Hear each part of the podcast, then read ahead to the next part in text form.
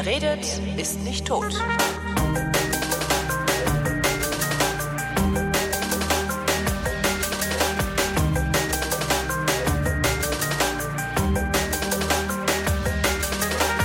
Herzlich willkommen zu Weinflaschen 3. Ich bin Holger Klein und das ist Christoph Raffelt. Ja, hallo. Hallo. Hallo, Holgi. Ähm, fangen wir direkt mit dem Saufen an oder machen wir erst so äh, Recap, wie wir Filmleute sagen? Also Re Ah, Reka Recap. Rekapitulation. Ja, ja, genau. Das ist es, was du beim ähm, bei der Fernsehserie immer vorne diese drei Minuten, die nochmal erzählen, was vorher passiert ist. Das nennt man Recap.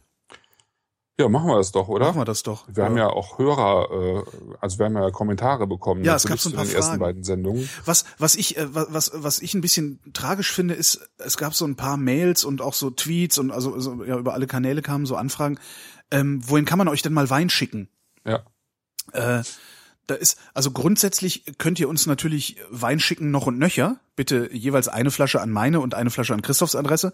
Die steht bei ihm im Blog originalverkorkt.de, meine bei vrind.de. Äh, ihr dürft aber nicht davon ausgehen, dass wir diese Weine dann auch tatsächlich in der Sendung trinken und besprechen. Weil die Sendung, die wir machen, hat, also der Christoph im Wesentlichen denkt sich da was bei, bei den Weinen, die wir aussuchen. Das heißt, äh, es wird euch wahrscheinlich nicht gelingen, Weine in die Sendung hineinzupluggen. Was wir aber machen können, ist, wir können die saufen und äh, mal kurz vorher, bevor wir zur eigentlichen Sendung kommen, sagen, wie wir die gefunden haben, oder? Ja, so in der Richtung würde ich auch sagen. Also es kann ja sein, dass wir dazu kommen, aber äh, kommt ja auch darauf an, äh, wie, wie hoch das Aufkommen ist. Ne? Ja. Also es könnte ja jetzt irgendwie drei, vier Leute geben, die äh, irgendwie uns Flaschen schicken. Also ich habe eine bekommen, du wahrscheinlich Ja, auch. ich habe auch ne? eine bekommen, einen Rotwein, den ich aber noch nicht probiert habe. Genau, ich habe ihn probiert und ich habe ich hab das aber jetzt gerade irgendwie nicht vorliegen, aber ich habe auch schon per Mail zurückgeschrieben. Ja, du hast Also das, das geantwortet. können wir, ich habe geantwortet. als ja, ich die gelesen hatte, die Mail, habe ich dann gedacht, ah ja, dann probiere ich den gar nicht erst. Was auch irgendwie assi ist, ich ja. weiß. ist auch gemein. Ja, ja, ja, ja, ja. Ja, nee, der, der war ja schon in Ordnung. Ne? Das ist ja immer, so. äh, Wein trinken ist ja eh immer die Frage, was man, was man will und was man, also was einem persönlich gut gefällt letztlich. Ne? Ähm, also es gibt ja äh, sozusagen offizielle Kriterien. Also man kann einen Wein schon bewerten, aber da geht es letztlich darum, ob der sauber gemacht ist. Ne? Und ob der sozusagen rebsortentypisch gemacht ist, ob er region regionaltypisch gemacht ist. Äh, aber es geht letztlich äh, und man kann ihn sozusagen nach Qualitätskriterien auch in einem gewissen Maße schon einteilen, ne? weil man so einem Wein schon anmerkt, wie, ähm, ich sag mal, äh, wie viel äh, Hektoliter verarbeitet wurden pro Hektar, um den Wein zu machen und so Aha. weiter. Ne? Also wie viel Zucker dann dazu gerührt wurde und sowas. Nö, Das nicht? Nee, nee, nee, nicht unbedingt. Ja, ich meine, sowas kann man auch alles schmecken. Ne? Also die Sauberkeit eines Weines hängt auch davon ab, ob jetzt irgendwie da noch Most zugegeben wurde, ob er unter Umständen entsäuert wurde oder Säure zugegeben wurde, wie gut das gemacht wurde. Also manchmal merkt man es vielleicht nicht mal, manchmal ist es offensichtlich, ja. Manchmal hat er eindeutige Fehler, äh, aber man kann ja so einem Wein schon auch anmerken, ob er jetzt wirklich konzentriert ist, ob er reif ist oder ob er äh, eher so ein bisschen unreif ist. Das äußert sich schnell durch so, man nennt das grüne Noten. Also sowohl beim Weißwein als auch beim Rotwein äh, schmeckt das dann schnell so ein bisschen nach Stiel. Ne?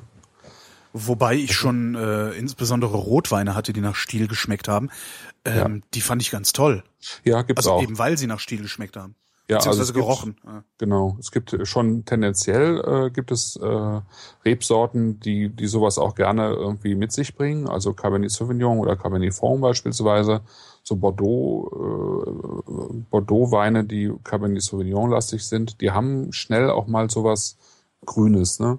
Zum Beispiel auch von grüner Paprika. Also bei manchen Weinen hast du so eine grüne Paprika in der Nase. Ähm, oder auch so ein bisschen was Stieliges. Also es gibt auch Weine, die mit ihren Stielen vergoren werden. Ja, Ah. Der Rhone ist es zum Beispiel auch noch teilweise üblich. Ähm, das merkt man auch, aber man merkt eben auch, finde ich, äh, so, eine, so eine grüne Note, die so ein bisschen penetrant ist, die wirklich so ein bisschen riecht wie unreif halt, wie so ein unreifer, wie so ein unreifes Obst, ja, zum Beispiel. Oder eben wie so, als wären zu viele Stiele drin, sagen wir mal so. Most, äh, kurz nochmal gefragt, Most ist Weindeutsch für Traubensaft, ne? Oder? Ja, das ist so, äh, so konzentrierter äh, Traubensaft, ne? Ja. Angegoren, ne? Äh, Im Blog gab es eine Frage an den Experten. Wie ist das mit den Sulfiten? Die ist, die ich weiß, die hast du irgendwo beantwortet schon mal, entweder in der Sendung oder im Blog, aber Wir hatten kann man, ich, das ist so wie bei mir und obergärigem. Bier. Das, Genau. Ich, werd, ich frage auch immer, was obergäriges Bier ist. Jetzt musst du mir immer erklären, was Sulfite sind. Ja, das ist Schwefel. Ne? Also Sulfite äh, sind ähm, äh, ist, ist Schwefel und äh, Schwefel äh, ist also entsteht sowieso beim Gärprozess in einem geringen Umfang. Also Wein hat immer so ein ganz ganz kleines bisschen an Schwefel, aber man schwefelt einen Wein normalerweise noch nach. Und man tut das, weil der Wein dadurch stabiler wird. Also im Prinzip ist, äh, nutzt man Schwefel als äh, in einem gewissen Maße Antibiotikum, Mhm. ja, um den Wein, äh, der ja in diesem Kellereiprozess vielen Umwelteinflüssen ausgesetzt ist, ähm, um den stabil zu halten. Es gibt auch Winzer, die äh, ohne diese Schwefelzugaben arbeiten. Das ist aber wirklich eine ganz heikle Geschichte. Die kann gut gehen, meistens geht sie aber nicht gut. Dann wird der Wein schlecht, relativ schnell schlecht. Wenn der Wein schlecht wird, ist er dann auch nicht mehr zu gebrauchen oder Nee, können der die ist dann nicht mehr zu genießen. also auch nicht mehr billiger zu verkaufen irgendwie? Nö, eigentlich nicht. Also es gibt Leute, die verkaufen den und sagen dann, das, das muss so. ja, ja, das gibt's auch. Ne? Also es gibt ja, es gibt ja diese, diese sogenannte Naturweinszene äh, oder Natural Wine Vin naturel. Oder Vin Naturel Szene. Genau. Bei uns in Deutschland hat Naturwein immer noch so ein bisschen einen anderen Begriff, weil es mal, also der, der Verband, der früher äh, vor, also der, der Verband, der heute Verein der Prädikatsweingüter heißt, Mhm. der hieß früher Verband der Naturweinwinzer. So. Deswegen ist der Begriff in Deutschland so ein bisschen besetzt, aber eigentlich gibt es im Moment, also speziell hier in Europa, in, in Frankreich, eine Szene von Leuten, die halt äh, ihre Weine so natürlich wie möglich machen wollen. Und innerhalb dieser Gruppe gibt es eine Gruppe, die sagt, also wir wollen auch keine, keinen Schwefel mehr verwenden. Hatte dieser, ähm, ich, hatte, ich hatte mir bei dir mal einen abgeguckt, äh, da war so eine, das, ist- da ist so ein, so ein, so ein 60er-Jahre-Logo drauf, ähm, La Petite Bagneuse hieß der, glaube ich. Ah ja, genau. Ähm, das ist, ist das so einer ohne Schwefel gewesen? Nee, ich glaube, der nutzt schon Schwefel. Okay. Also Schwefel ist, wie gesagt, es ist, äh, äh, die Frage war ja, äh, ähm, ob das ein Qualitätskriterium ist, so in gewissem Maße, ne? Mhm. ob das do, da sein darf. Ähm, und ja, ne, es darf da sein und äh, ich würde auch sagen, in einem gewissen Maße sollte es da sein, weil Weine sonst ganz schnell kippen. Ja. Ja. Und es gibt eben nur sehr wenige, die das komplett ohne Schwefel schaffen. Die gibt's auch. Die Weine können auch toll sein. Aber insgesamt ist es ausgesprochen schwierig. Und der Schwefel hat äh, bei wenigen Leuten äh, den Effekt, dass er Kopfschmerzen verursachen kann. Deswegen steht das überhaupt auf den Flaschen. Das ist irgendwie eine EU-Verordnung. Und ähm, dann kommt es noch ein bisschen drauf an, wie stark die Weine geschwefelt werden. Also ich sag mal jetzt die, die ihre Weine so natürlich wie möglich machen wollen, die versuchen auch so wenig wie Schwefel wie möglich da reinzutun. Mhm. Äh, aber es gibt halt auch welche, die küppen da ordentlich rein und im äh, Zweifelsfall riecht oder schmeckt man diesen Schwefel dann sogar im Wein. Und dann ist es ein Fehler, ne? Dann, Ja, das, dann ist es halt klar. klar. Ja. Nee, Schwefel, Schwefel, dann, dann gehört Schwefel nicht mehr rein, ja. Ja. Ähm, wir hatten einen Kommentar, der sagt, es gibt beim Discounter gute Weine. Das heißt, es gibt bei genau einem Discounter gute Weine. Er möchte ihn jetzt nicht nennen, aber vielleicht finden wir das ja raus. Natürlich auch nicht für zwei Euro. Hast du Bock auf so ein Suchspiel? Ich nehme mich nicht. Also ich habe mir abgewöhnt, beim Discounter überhaupt Wein zu kaufen. Wenn ich beim Discounter bin, kaufe ich Bier. Ja, ich habe das immer mal wieder äh, gemacht, ähm, so stichprobenartig sozusagen. Aber Ja. ich, also zum Lidl gehe ich eh nicht und kaufe da nicht ein. Äh, Netto ist mir irgendwie auch und Penny ist mir irgendwie auch fremd. Also wenn dann schaue ich halt mal beim Aldi vorbei. Hm. Ähm, aber ich habe da eigentlich keine Weine bisher gefunden, die mir wirklich gefallen hätten, auch nicht die teuren. Ah ja. Und ähm, wenn es da teuer wird, also ich sag mal, wenn es da in den Preisbereich geht, mit dem wir uns hier so beschäftigen, ich sag mal 5,50 Euro bis 8 Euro, Mhm. dann habe ich die Erfahrung gemacht, dass diese Weine immer schlechter abschneiden von der Qualität her als bei allen anderen eigentlich. Also im Einzelhandel, im, Also beim normalen Weinladen, meinst beim du? normalen Weinladen sowieso, wenn du zum Winzer gehst, also kriegst beim, bei, bei einem vernünftigen Winzer für 7 Euro, 8 Euro immer eine viel bessere Qualität als das, was Aldi liefern kann, weil die einfach ganz andere Margen fahren. Ne? Naja, aber hat der, ähm, der Weinhändler bei mir um die Ecke, also was weiß ich, irgendwie so ein ganz normales Weingeschäft, haben die für sieben, acht Euro dann auch immer noch bessere Qualitäten? Weil die müssen ja, ja natürlich auch noch ihre Marge schon, wenn haben. Wenn es ein vernünftiger Händler ist, ja. Hm. Ja, dann hat er, dann hat er für das Geld bessere Weine. Okay. Mhm. Würde ich jetzt einfach mal so behaupten.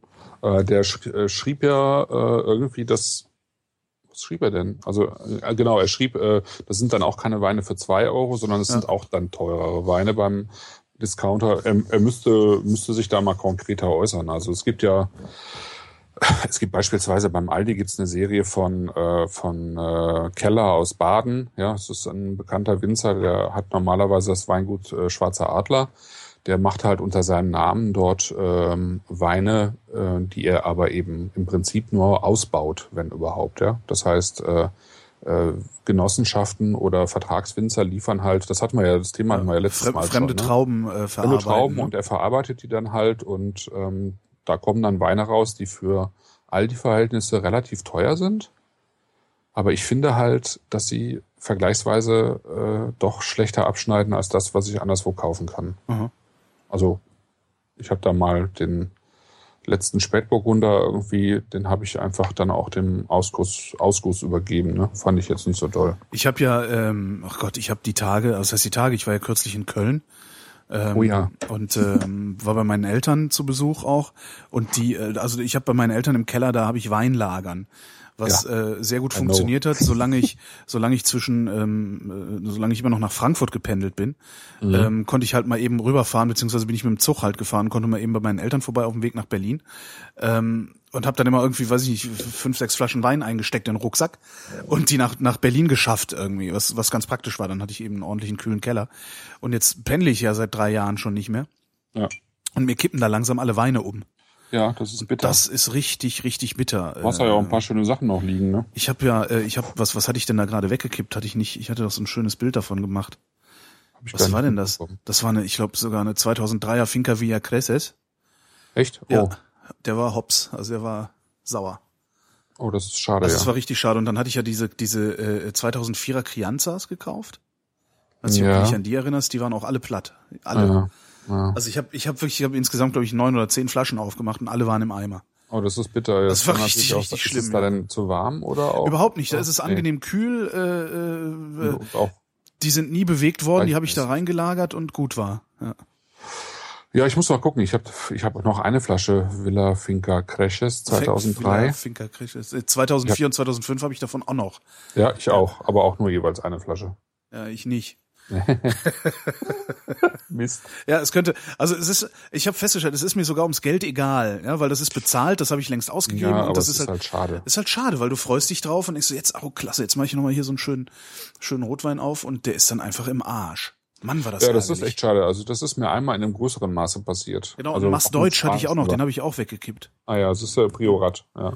Das war bei mir auch ein Priorat-Wein. Da hatte ich das erste Mal hatte ich mir eine Sechserkiste richtig teuren Wein gekauft. Ja weil ich da irgendwie auch günstiger drangekommen war, aber es war für mich immer noch teuer. Und den habe ich dann halt komplett weggelegt und ein paar Jahre später waren die dann alle im Eimer. Das ist schon bitter. Kann halt auch schief gehen, ne? Wenn man sich Kann denkt, halt ich lager jetzt mal was ein für später, damit ich später nicht so viel zahlen muss, wie beim Händler, der es gelagert hat. Ne? Ja, muss man doch irgendwie auf die Sachen zurückgreifen, die äh, allgemein als gut lagerfähig gelten. Ja. Welche wären das? Äh, Bordeaux und Burgund aus gutem Jahrgang, Piemont, also Barolo, Barbaresco aus guten Jahrgängen. Äh, ich denke auch Rioja und äh, Ribera del Duero aus guten Jahrgängen, Cabernet Sauvignon aus Kalifornien aus guten Jahrgängen. Also es muss schon, das sollten schon gute Jahrgänge sein. Also da muss man sich einfach ein bisschen reinlesen und es müssen dann auch schon vernünftige Weine sein. Wo erfahre ich genau? Das ist eben, wo erfahre ich eigentlich, was ein guter Jahrgang war? Ich habe mir früher mal, äh, also viel früher, mal den kleinen Johnson gekauft. Ja. Da war das ja immer, stand es ja immer drin. also immer so ganz kurz, äh, kurz stichwortartig notiert, welche Jahrgänge davon gut waren, welche nicht so gut. Und so gibt's den immer noch. Den kleinen Johnson gibt's noch, den großen Johnson gibt's auch noch. Genau, das war sowieso auch eine Frage, wo, wo kriege ich denn überhaupt irgendwie so ein bisschen Weinbewertungen her? Ne? Stimmt, das war ja. ein anderer Kommentar. Ähm, also die Klassiker. Klassiker ist äh, zum Beispiel eben äh, Johnson äh, englischer Weinkritiker, schon seit ewigen Zeiten, also seit Jahrzehnten sozusagen. Äh, einer der führenden Weinkritiker. Parker ist natürlich einer, wahrscheinlich äh, oder mit Sicherheit der bekannteste, ein amerikanischer Weinkritiker, der sozusagen dieses 100-Punkte-System eingeführt hat, wo alle Welt versucht, irgendwie Weine zu produzieren, die von Parker mindestens 90 Punkte bekommen, damit sie eben äh, entsprechende Preise machen können und ihre Sachen auch verkauft kriegen. Das ist also äh, so ein Verkaufsförderinstrument auch geworden. Ursprünglich war es von Parker eben gedacht, es dem Kunden oder dem, ja, dem Weinliebhaber irgendwie, der sich jetzt nicht so gut auskennt, einfach einfacher zu machen. So eine Ampel, ne? Eine Ampel ja, so eine Ampel, ja. sich irgendwie da durchzufinden. Der hat das so Ende der 70er, Anfang der 80er äh, äh, ähm, ja, erfunden, ist jetzt äh, zu viel gesagt, aber äh, eingeführt. Mhm ist eigentlich ganz witzig. Der Typ ist äh, eigentlich Rechtsanwalt und der ist, wenn ich das richtig, äh, wenn ich das richtig äh, im Kopf habe, ist der irgendwann mal ins Elsass gefahren, von den USA aus ins Elsass gefahren, hat dort die Weine probiert, fand die total klasse und hat festgestellt, dass er diese Weine alle behalten konnte. Also sprich, so diese ganze Aromatik der Weine ja. abspeichern konnte. Also hat ein, wohl ein phänomenales olfaktorisches Gedächtnis, nennt man das, glaube ich, ne? Ja, also ja? Geruch, ja. den Geruchssinn betreffend. Genau, ja. Mhm. genau. Und ähm, ja, und dann hat er halt angefangen, sich da intensiver damit zu beschäftigen und hat dann irgendwann so eine so eine Depesche sozusagen äh, aufgesetzt, ja, wo er die Weine, die er besprochen hat, halt, äh, beziehungsweise die Weine, die er getrunken hat oder probiert hat, halt bewertet hat. Ne? Mhm. Und das hat dann so seine Kreise gezogen. Und heute ist er der einflussreichste Kritiker weltweit. Ne? Ja, also der, wobei er sich jetzt gerade so ein bisschen zurückzieht. Aber das ist auch nicht unbedingt, also die Punkte sieht man halt immer wieder, aber da muss man sich dann halt auch, wenn man die sozusagen in großem Umfang nachvollziehen will, muss man sich halt da auf der Website anmelden und äh, Jahresgebühren bezahlen oder so. Was ich sehr nett finde oder fand, war der kleine Weinführer von Stuart Pidgett. Den macht er aber nicht mehr, hat sich anscheinend doch nicht so gelohnt. Was ähnliches macht Oz Clark. Der ja. ist auch ein englischer, sehr sympathischer Weinkritiker. Ähm, der macht das halt, also es ist ein kleiner Weinführer von Oz Clark, ich weiß nicht, heißt glaube ich Pocketbook oder so von ihm. Ähm, hat das gleiche Format wie der kleine Johnson und es ist halt einfach ein Überblick, ein persönlicherer Überblick, Aha. weil Johnson, Johnson versucht sozusagen die ganze Weinwelt in diesen Führer reinzubringen und Oz Clark pickt halt so raus, was ihm gefällt. Ne? Ja. Äh, das finde ich ganz, äh, finde ich ganz sympathisch eigentlich. Ähm, das sind jetzt so die, die mir international einfallen, die irgendwie Hand und also Fuß ich fand, haben. Ich fand früher das, und ich, ich habe den jetzt auch einfach mal bei mir auf den Wunschzettel, auf den Wunschzettel gepackt. Ähm, ich fand früher den Johnson eigentlich immer ganz schön, weil das äh, ja, der so, der, der abstrahiert so von seinem Geschmack halt, ne? Wie du schon sagtest, der versucht irgendwie so einen globalen ja. Überblick zu geben und einfach nur zu sagen, okay, 19, also was, 1997 war ein gutes Jahr, 1998 war mittel, ja. 1999 war schlecht oder irgendwie sowas. Ne? Ja, und, und das, das, das, steht eigentlich in allen äh, Führern drin. Ach echt, das, ne? ja. ja, ja. Also so eine Übersicht über die Jahrgänge steht eigentlich in allen Führern drin. Es gibt auch eine App zum Beispiel äh, fürs iPhone. Oho. Ich weiß nicht, ob es auch für Android gibt. Es heißt Vino Mobile oder Mobile Vino Mobile. Und da sind alle Jahrgänge oder ganz viele Jahrgänge drin aus äh, Frankreich, Italien, Spanien, Portugal, Schweiz, Deutschland, Österreich, USA, Argentinien, Chile, Südafrika, Australien, Neuseeland. Hast du die? Oder ja. woher weißt du das jetzt? Ah, ja, ich weiß das, ich lese das gerade ab. Und innerhalb dieser Länder dann nochmal die einzelnen Regionen, also für Frankreich dann zum Beispiel Bordeaux, Burgund, Champagne, Loire und so weiter. Und innerhalb von Bordeaux dann auch noch Médoc, Graf, Sauternes, Bassac, Saint-Emilion, also sozusagen die kleinen Appellationen auch nochmal aufgeschlüsselt. Also das ist schon, das ist schon ziemlich umfangreich. Ich ja, weiß gar nicht, doch, was das, das gekostet hat. Ich, das kann ich dir gleich sagen, weil ich gucke jetzt gerade Vino Mobile. Äh, bitte warten Sie. Mhm. Hm, hm, hm, Geht nicht. Internet kaputt. Was? Was? Vino mobile Weinjahrgänge? Ja. Das ist das? Ja. ja. Gibt's nicht mehr? Doch. Doch, aber das kostet, das kostet 90 Cent. Ja, siehst du? Das ist ja, da, zack, direkt mal kaufen hier. Direkt jo, mal ein hast bisschen. Du, hast du halt einen guten Überblick. Ja, das ist Also der super. ist wirklich gut. In diesen, sonst in diesen Pocket-Führern ist der auch drin. Ne? Ähm, und das sind jetzt so die beiden, die sozusagen international alles abdecken, die mir jetzt spontan einfallen. Und dann gibt's halt für die einzelnen Länder immer noch mal natürlich viel umfangreichere Weinführer. Für Italien ist das zum Beispiel der Gambero Rosso. Den gibt's auch für Restaurants, ne? Und den gibt's halt für Wein. Es gibt von Slow Food gibt's mittlerweile einen Führer für italienische Weine. Der wird jetzt auch gerade auf Deutsch das erste Mal vorgestellt. Dann gibt es für spanische Weine gibt's den Penin. Mhm. Dann gibt es für französische Weine gibt's dann Gomio, den gibt's auch für Deutschland. Gomio, dann Dessauve et Betan heißt der. Und Okay. dann gibt's, ja, aber das ist französisch, also Ja. den gibt's auf Französisch und Englisch. Mhm. Und von der Revue du Vin de France gibt's noch einen Führer. Aber das wird dann auch jetzt alles ja, das wird jetzt zu speziell. speziell. Außerdem habe ich keine Lust, das alles mitzuschreiben und dann hinterher auch noch rauszukriegen. Äh, was es für Deutschland gibt, das war die eigentliche Frage, glaube ich. Es gibt den Gomio für Deutschland und es gibt den Eichelmann. So, Eichelmann. Eichelmann. Gerhard Eichelmann, deutscher Weinkritiker, bringt jedes Jahr ein, ein Buch über deutsche Weine raus. Ist ein fetter Schinken, weiß nicht, 500 Ah. Seiten oder so. Da sind eigentlich alle maßgeblichen äh, Weine und Weingüter drin. Klingt aber auch, also, klingt ein guter Name so für, also gib mir doch mal der den Eichelmann. Eichelmann. Genau, Ne? genau, so, genau, das hat sich so etabliert. Sehr schöner Den Name kann man dafür. sich gut mal, also ich glaube nicht, dass man sich den jetzt jedes Jahr kaufen muss, ne, wenn man jetzt nicht im Business sozusagen drin ist. Aber wenn, wenn einen das wirklich ein bisschen stärker interessiert und man sich so ein bisschen durch die deutsche Weinszene auch mal blättern will, dann ist das schon, sollte man sich den einfach mal einmal im Jahr kaufen, äh, einen, einen Jahrgang einfach mal kaufen, glaube Ja. ich. Das lohnt sich schon. Ich finde übrigens, ähm, wir sollten langsam mit dem Saufen anfangen. Ja, ja, ja, genau. Wir können ja zumindest mal nebenbei nippen. ja genau. Ich würde vorschlagen, also wir haben Was hast du überhaupt, genau, was hast du denn Genau. überhaupt dabei schon wieder gedacht? Genau. Was habe ich mir dabei gedacht? Also, wir haben ja gesagt, es gibt so etwa drei Flaschen, ne? Ja, drei, Und, drei Flaschen ähm, pro Sendung, sonst fallen wir um. Genau, sonst fallen wir um. Und ich habe diesmal äh, ausgesucht ähm, für diese Sendung und für die nächste jeweils drei Flaschen von einem Weinhändler wieder. Ja, Wir hatten ja in den letzten beiden Sendungen hatten wir Jacques genau. aus bestimmten Gründen. Diesmal habe ich aus anderen bestimmten Gründen. Also so aus Gründen? Aus Gründen. äh, Rindchens Weinkontor mal ausprobiert. Rindchens wie das kleine, also wie Das kleine die Rind. kleine Kuh. Genau. Äh, Das Rindchen heißt mit Vornamen Gerhard. Ja. Gerhard Rindchen ist ein Hamburger Weinhändler, der insgesamt, glaube ich, mittlerweile so 15 Depots hat. Ähm, mittlerweile auch ähm, so ein bisschen mit Franchise arbeitet, wenn ich das richtig sehe. Also ich kenne Leute in Leipzig, die von ihm Weine haben. In Berlin gibt es auch ein Depot, glaube ich, von ihm mittlerweile. Und es gibt halt einen, einen Webshop, wo die Weine drin sind.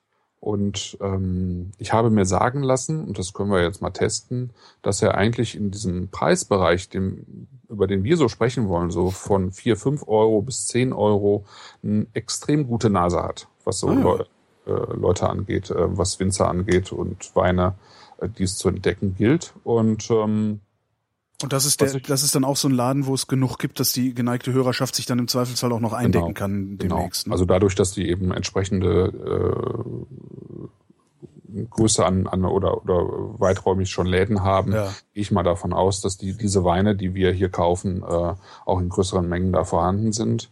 Was ich auch sehr angenehm finde, ist, dass der Online-Shop, äh, äh, dass man sich beim Online-Shop auch einmalig anmelden kann und da jetzt nicht irgendwie der der Neukunde werden muss, ja. Ähm, also man kann, man kann es halt entscheiden, ob man irgendwie nur einmal bestellen will und die Daten danach gelöscht werden oder ob, äh, ob man dort eben äh, entsprechend äh, seine Daten hinterlegen will.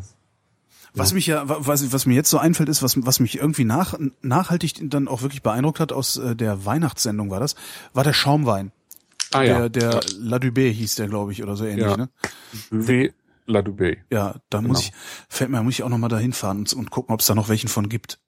Oh, wir haben Stimmt, übrigens, du, äh, wir, wir haben, äh, du hattest mir ja mal, ich habe ja irgendwann mal so einen Föhn gekriegt und habe gesagt, schick mir mal einen großen Karton Champagner. Ja. Äh, und von dem haben wir am Wochenende den Fleury getrunken, Fleury Du. ja, das äh, ist ein Knaller, oder? Das war aber sowas von geil, mein lieber Herr Gesangsverein. Ich habe den letztens auch nochmal aufgemacht, weil ich äh, sozusagen, als meine Entfristung gelaufen war in meinem jetzt bei meinem jetzigen Job, habe ich irgendwie davon eine Flasche mit in mein Büro genommen Ja. äh, für meine äh, drei Kollegen und ich war auch wieder hin und weg. Das ist so ein geiler Stoff, wirklich unglaublich. Also einige haben gesagt, so, boah, ist der, ist ja viel zu süß, das geht ja gar nicht. Aber die, die den nicht so süß fanden, fanden das Zeug so unglaublich gut. Ja. Also ja. Ja, ist es auch. Es- Also wir sprechen über einen süßen Champagner. Champagner war vor 100 Jahren eigentlich immer süß, ja. Ach. Also komplett süß. Ja, was einfach daran liegt, dass damals in der Champagne die Trauben noch weniger ausreifen konnten als heutzutage. Und ähm, weil die Trauben nicht reif waren, hat man halt Zucker reingekippt. Ne? Ach so, ja, okay. So, Ja. so, so, also grob gesagt, äh, war halt einfach, dann einen vernünftigen Wein daraus zu machen. Ne? Das hat sich im Laufe des letzten Jahrhunderts äh, kontinuierlich abgebaut. Das heißt, von, weiß ich nicht was, 150 Gramm Zucker Mhm. bis heutzutage gibt's ja diverse Champagner, die komplett ohne Zucker auskommen. Man nennt das Dosage. Ne? Ah, okay. Es ist, äh, der Zucker wird erst, wenn der Wein sozusagen fertig ist, wird der Zucker erst reingekippt. In Form auch von, äh, ja, äh, unterschiedlich. Zucker oder Most oder, oder was auch immer. Kannst auch Honig reintun, wenn du willst, aber äh, also es soll halt relativ neutraler Süßstoff sein. Und äh, entsprechend äh, steht es dann auch auf den Flaschen. Ne? Also Brüt, extra Brüt, es gibt äh, Sec oder Demisec, das ist alles so ein bisschen verwirrend, weil Demisec zum Be oder Sec zum Beispiel würde ja übersetzt trocken heißen, Würde übersetzt Brüt heißen. äh, würde also, übersetzt Brüt heißen, ist also aber Sec in, Brüt. in Wahrheit relativ süß schon. Ach. Ja, Also ist Sek, halt- Sek ist süßer als Brüt. Genau, Brüt ist so, äh, so um die 10 Gramm Zucker, ich glaube so zwischen 8 und 14 Gramm Zucker, wenn ich so mehr oder weniger. Ne? Mhm. Und äh, Sec äh, ist halt, liegt schon bei über 20 Gramm. Ne? Und Demi-Sec liegt, glaube ich, schon über 30 oder 40 Gramm, wenn ich mich nicht irre. Und Du ist dann schon so um die 100 Gramm. Das heißt, der Wein, den, den du jetzt da probiert hast, der hat schon ordentlich Zucker. Ja. Und das muss man dann halt äh, können. Also der, der Champagner, der muss dann genau so reif sein, dass er so viel Säure hat, dass er sozusagen Den Zucker verkraftet, ne? genau, Ja. mit dem Zucker, dass das so eine Balance bildet. Wenn das nicht geht, dann schmeckt's halt direkt pappig, ne? Ja. Dann schmeckt's halt wie billiger Fusel. Wenn er es schafft, und der Fleury ist jetzt so ein Spezialist für Du Champagner, das machen ja nicht mehr viele, kriegt man kaum, kaum zu kaufen, das Zeug. Ähm, dann, äh, also wenn das klappt, und das, das war ja ein Jahrgangschampagner, ne? Der war schon, 1995, ja. ja, genau. Ne? Also der hatte schon ein bisschen was auf dem Puckel, der hat schon so ein bisschen Alterungsnoten gehabt, also ich fand's auch genial. Traum, ja. Super. Kostet dann halt auch, ne? Ich weiß überhaupt nicht, was, also- was ich dafür bezahlt habe. ja, Äh, du, nicht so viel, aber normalerweise kostet er, glaube ich, 70 Euro. Alter Vater, echt? Ja, ja. Ach du Scheiße. Jetzt nicht ganz günstig. Oh, Ich dachte, oh Gott, ja, da hätte ich jetzt mal Mist. Den hätte ich ja dann lieber mal für mich behalten, ne? Ist doch schön. Nee, war super. Also hat, hat Eindruck gemacht. Also auf, auf zwei Leute hat er sehr gut, sehr viel Eindruck gemacht und an diesen Leuten liegt mir auch was. Darum, äh, perfekt. Ja. Äh, womit fangen wir denn jetzt eigentlich das Trinken an? Also ich habe äh, äh, nochmal zurück. Rinchen, Gerhard Rinchen hat- oder Gerd Rinchen der hat übrigens auch ein Buch geschrieben für so Leute äh, wie uns, ähm, die wir so ein bisschen mehr über Wein wissen wollen. Das ist gerade erst rausgekommen vor ein paar Monaten. Das heißt Crashkurs Wein. Und ähm, wie es schon sagt, also es ist äh, für Menschen, die sich ein bisschen mehr mit Wein beschäftigen wollen. Und es ist ganz nett aufbereitet, finde ich. Ist gut. Gutes Buch. Bist du noch dran? ja, ja. Ah, okay. Ich wusste nur nicht, was ich jetzt hätte sagen sollen. Nö, nee, war so Ja. ruhig in der Leitung. Ja, ja, das ist- ja das so ist- ungewohnt. Nee, das Ja. liegt daran, dass ich ein, äh, ich habe hier ja so ein technisches Gerät, das nennt sich Expander und das Ding macht leises leise. Das heißt, wenn ich im Hintergrund irgendwie rumraschle und ähm, sonst nicht spreche, dann kommt nicht genug Signal am Mikrofon an und dann schaltet das Mikro sich gar nicht erst auf. Oh, ja, okay. Total geile Technik. Total geile Technik. Zumal ich hier ja dann auch die Mikrofonierung geändert habe für heute, ähm, weil äh, nach der letzten Sendung äh, doch ein paar Beschwerden kamen, dass insbesondere mein Schlürfen und äh, Zuzeln und so beim Trinken ähm, unerträglich laut gewesen wäre. äh, wären die Leute fast vom Fahrrad gefallen. Genau, so, also, genau. Und äh, das, was, was halt daran liegt, äh, dass ich normalerweise mit Headset arbeite, das heißt, das Mikrofon ist immer sehr dicht vor meinem Mund, egal was ich mache eben. Und wenn ich mache, dann halt auch. Und jetzt habe ich halt hier Stativmikrofonierung äh, und äh, drehe mich dann weg und lehne mich zurück und bin dann ungefähr so hier hinten, wenn ich nachher schlürfe, dann sollte das nicht ganz so schlimm sein. Ah, okay, ja. Ja, ja, verstehe. Dann haben wir auch direkt Hall im Raum hier. Ja, ja, ja, ja. Ja, ja. Was, äh, was trinken wir? Äh, wir trinken äh, heute drei Weine, und zwar drei Weine aus 2011, also sozusagen der aktuelle Jahrgang, weil die, ich sag mal, die einfachen 2012er, die werden jetzt so sukzessive in den nächsten zwei Monaten auf den Markt kommen. Im Moment ist 2011 aktuell. Und ich hatte mir gedacht, dass wir so in den nächsten äh, Folgen mal so ein bisschen einfach Deutschwein trinken. Und zwar ähm, Rebsorten, reine Weine, einfach mal gucken, was es in Deutschland so an Rebsorten gibt und auch an Anbaugebieten. War auch so eine Frage, ne? Was Ja, stimmt, was überhaupt für da so? Anbaugebiete in Deutschland? Und wir trinken jetzt mal aus ein paar verschiedenen Anbaugebieten eben verschiedene deutsche klassische Rebsorten. Und da habe ich heute mitgebracht sozusagen, oder ich habe mich mal entschieden für die Sendung für äh, Silvaner, Mhm. Rivana und Müller-Thurgau. Sind Silvaner und Rivaner irgendwie miteinander verwandt? Oder heißen die nur Nee, zufälligerweise? Rivana und Müller-Thurgau sind miteinander verwandt. Ach, was soll denn das? Ja. Ja. Jetzt, jetzt musst du mir beantworten, wie. Äh, Müller-Thurgau ist eine Sonderzüchtung des Rivaners. Äh, Nee. Von Herrn Müller-Thurgau, äh, der als, als nicht. Mist. Nee, äh, der, der Mann hieß Müller und stammte aus Thurgau, Ah, dem okay. Schweizer Thurgau. Mhm. Deswegen heißt die äh, Rebsorte so. Mhm. Und die sollte eigentlich, sollte die mal heißen ähm, Riesling Silvaner. Weil ähm, Hermann Müller-Thurgau meinte, diese Sorte wäre ein Verschnitt, also eine sozusagen eine Neuzüchtung aus den Sorten Riesling und Silvaner. Eine Kreuzung gleichsam. Eine Kreuzung gleichsam, Mhm. genau, eine Kreuzung. Äh, eine Züchtung, ne? Also äh, Müller war eben Rebenzüchter, der war in, äh, tätig in Geisenheim an der ähm, Forschungsanstalt äh, für, für Obst- und Weinbau, die es auch schon ewig gibt. Und ähm, er, hat, er ist dann zurück in die Schweiz gegangen irgendwann und hat sich sozusagen Reben, Rebstöcke nachschicken lassen und er wollte halt bestimmte Riesling und Silvaner Rebstöcke haben und anscheinend hat sein Kollege ihm aber dann keinen Silvaner hinterhergeschickt, sondern Madeleine Royal. Das ist irgendwie eine, eine, nicht äh, besonders äh, bekannte Franz Rebsorte. französische Präsidentschaftskandidatin. Ja, ne? Sowas, genau. Ja, genau.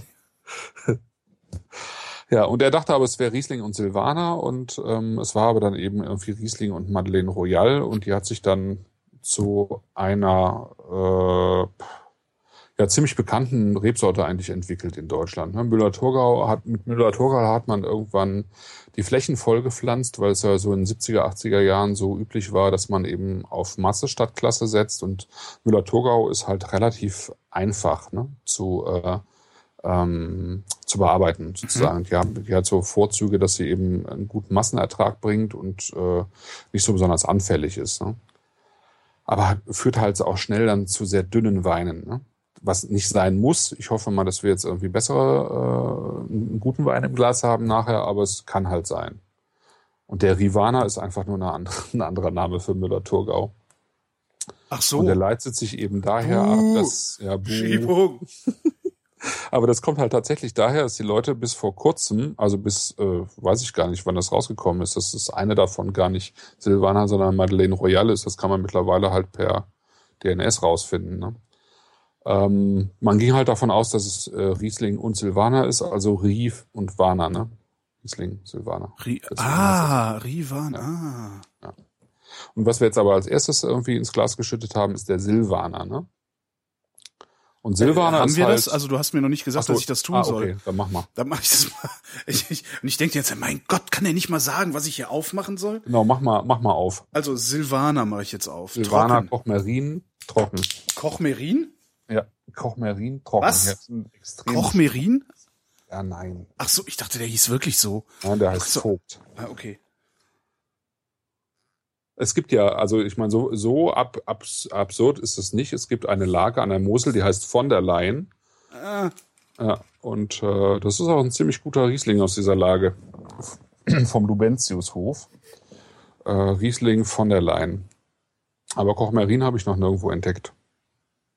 Aber ich habe auch noch nicht danach gesucht, muss ich gestehen. ähm, Ich habe den jetzt eingeschüttet. Genau, es ist äh, ein Wein vom Weingut Vogt in Rheinhessen. Hinten steht drauf, also das ist so ein ganz nettes äh, Jugendstil-Etikett so ein bisschen. Hinten steht drauf, sprießen, sprossen, genieße den Durst, die Lust, wenn Heckenrosen blühen, erblühen Seelen, summen Immen, zirpen Grillen, Lampignons steigen ins Blaue, schwatzen Spatzen auf Balkonen. Sei, Sommer. Sommer. Ja. Ja, Was soll das? soll uns das sagen? Genau. Was ist eine Dampfmaschine? Ja. Äh, Zumindest haben wir hier ein 2011er Silvaner Trockenerzeugerabfüllung. Wir hatten das ja letztes Mal auch schon, vorletztes Mal. Es ist eben vom Erzeuger und von dessen Trauben. Ne? Ja. Nicht zugekauft. Ja. Schauen wir mal. Schauen wir ne? mal. Es ist Rheinhessen und Silvaner ist ein, in zwei äh, Gegenden in Deutschland typisch, nämlich in Rheinhessen und in Franken. Ich finde, der riecht ein bisschen sauer.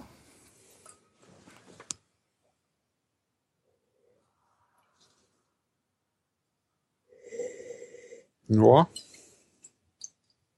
Also nicht, nicht, nicht wirklich unangenehm sauer, also nicht so, so, es gibt ja so ein, so ein, ja. so ein bittersauer Ja. Gemisch, was immer ein bisschen unangenehm riecht. Also diese Bitter, Bitterkeit hat er gar nicht, aber irgendwie so eine komische, so, ein komisch sauer irgendwie. Also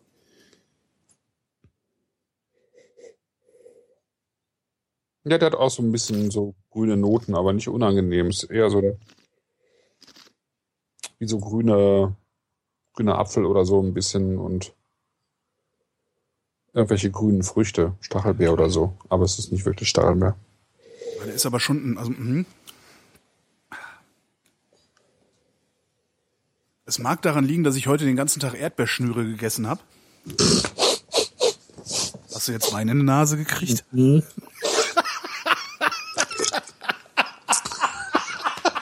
Erdbeerschnüre. ich dachte jetzt mal Ja, hat mir einer geschickt. Schnitzel oder so. nee, mir Ja, hat einer eine mitbekommen. Packung Erdbeerschnüre geschickt. Da habe ich gedacht, oh, Erdbeerschnüre. Naja, ähm, aber er ist schon ein bisschen, er ist schon ein bisschen in die Säure gekippt, so, ne? Also ist Nee, nicht ganz, nicht. findest du nicht? Find, mir, mir kommt er sehr sauer. Also ich finde, der hat eine ziemlich gute Balance von Süße und Säure. Ja, finde ich, finde ich ganz gut.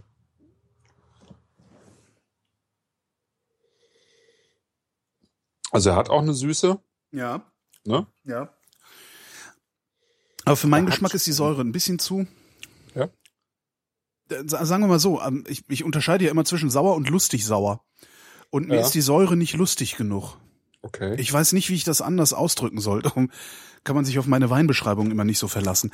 Aber also der hat Säure, der hat Süße, das ist auch stimmt, das ist also das ist durchaus in der Balance, aber die Säure gefällt mir nicht. Die ist okay, so mir gefällt's gut. Also ich finde die Säure jetzt nicht so prägnant. Ich finde eigentlich, dass Trinkst die du kalt oder trinkst du auf Zimmertemperatur? Nee, ich habe die vorhin aus dem Keller geholt. Also ich habe die, auf, ich sind hab die auf Zimmertemperatur, vielleicht liegt's daran. etwas unter Zimmertemperatur, aber sie sind nicht kalt, nicht wirklich kalt. Okay. Hm. Nee. Ähm, also ich finde den eigentlich ziemlich ähm, saftig. Ja, Hat eine ganz gute Frucht und ja, ja. Ähm, auch so eine leichte, also jetzt nicht so ausgeprägt Silvaner. Silvaner hat gerne so einen, so einen leichten Gemüseton oder sowas, finde ich. Ähm, das hat er nur so ganz begrenzt, aber er hat schöne saftige Frucht und er ist ziemlich klar, finde ich, so, ähm, so straight irgendwie. Also der ist jetzt nicht irgendwie barock oder so, nicht zu üppig, sondern ähm, ja, klar, klarer. Saft, aber saftig ist ein, saftig finde ich ist sehr sehr treffend. Also da wo er vor allen Dingen da wo er äh, äh, die die Süße und die Frucht hat, ist er sehr sehr üppig sogar. Aber vielleicht braucht er darum auch die Säure. Also ich finde den Ja, ziemlich braucht er üppig. Also für bestimmt. einen Weißwein ist der wirklich sehr üppig. Also Ja, der hat schon Substanz. Also der hat Mhm. irgendwie ordentlich Extrakt. Und der hat ähm, Extrakt. Was heißt das? Ja, der hat so eine. Was ist Extrakt? Ähm, stell dir eine dünne Suppe vor, so eine Wassersuppe, und stell dir eine vor, wo du irgendwie drei Löffel Gemüsebrühe reinrührst. Ja. Ja?